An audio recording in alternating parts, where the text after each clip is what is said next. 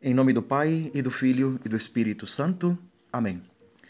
Queridos irmãos, queridas irmãs, celebramos hoje a memória de São João Maria Vianney, mais conhecido como o Santo Cura d'Ars. Vemos um pouco da sua vida. São João Maria Vianney nasceu no dia 8 de maio de 1786. Os pais eram camponeses, mas de grande fé. Tanto é que ele foi batizado no mesmo dia do nascimento um exemplo hoje, né? Muita gente demora tanto tempo né, para batizar os filhos e ele foi batizado no mesmo dia, então já recebeu a graça de Deus, da filiação divina. A família era muito católica e na infância dele, uma infância bem difícil, tinha que trabalhar no, no campo. Inclusive tem uma, uma historinha bem, bem bonita que ele, sendo mais jovem que o tio e mais fraco, sempre ganhava no trabalho no campo, porque ele ia colocando uma imagem de Nossa Senhora a cada distância e tinha que então preparar o terreno mais rápido para chegar logo na imagem da Virgem Maria. Então, isso já mostra né, a grandíssima devoção que o santo tinha por Nossa Senhora. Ah, durante sua infância, então, foi quando ocorre a Revolução Francesa. Então, ele pôde presenciar um ataque grandíssimo à Igreja Católica e aos padres. A família dele, sendo muito católica, acolheu algumas vezes alguns padres que se recusaram a prestar o, jura, o juramento à Revolução eram chamados padres refratários. Tanto é assim que a, a, primeira comunhão do santo foi em um celeiro, foi escondida, então foi uma missa clandestina.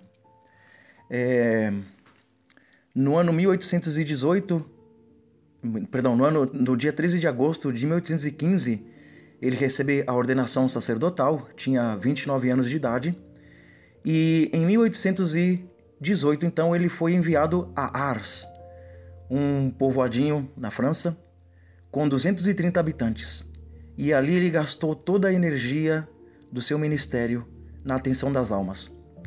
Ali ele fundou o Instituto da Providência para cuidar de meninos órfãos, organizou a igreja, as festas paroquiais, mas o mais importante, sua missão maior, administrar o sacramento da confissão chegava a passar 16 horas dentro do confessionário.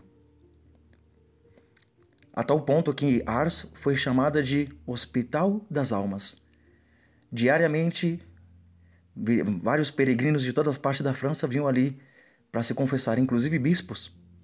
É, ele teve muita dificuldade né, no, seminário para os estudos, tanto é que ele foi alfabetizado bem tarde, porque a, a Revolução Francesa causou um dano tremendo na, na educação e aí então quando ele estava no seminário, muitos duvidaram de que se ele realmente seria capaz, né, de dirigir as almas no confessionário. E Ars então é a prova disso. Muitos diziam, né, um homem, uma vez que foi se confessar com ele, saiu e disse: "Encontrei um homem possuído por Deus".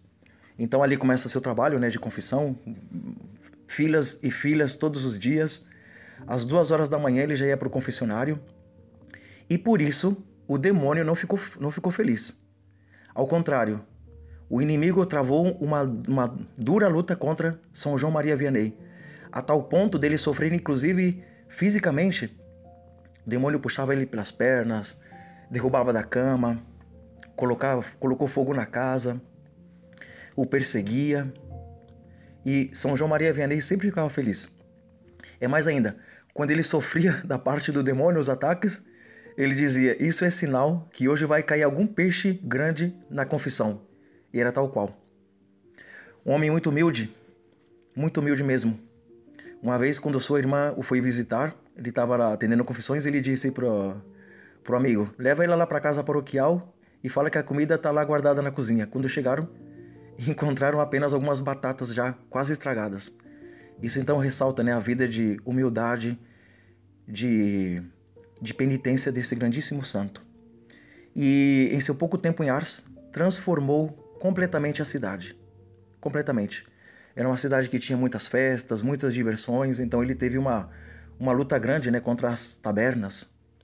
E ele conseguiu, ao longo de seu tempo ali de trabalho, transformar a cidade de Ars. Ele faleceu no dia 4 de agosto de 1859, aos 73 anos de idade. No ano 1925, o Papa Pio XI o canonizou. E em 1929 ele foi é, foi proclamado padroeiro dos párocos. Então hoje é um dia especial de lembrar também de rezar pelos nossos padres. Sua frase imortal é: Se conhecêssemos nesse mundo o que é um padre, morreríamos de amor. Que Nossa Senhora interceda então hoje pelos padres do mundo inteiro. Seja louvado nosso Senhor Jesus Cristo, para sempre seja louvado. São João Maria Vianney, rogai por nós.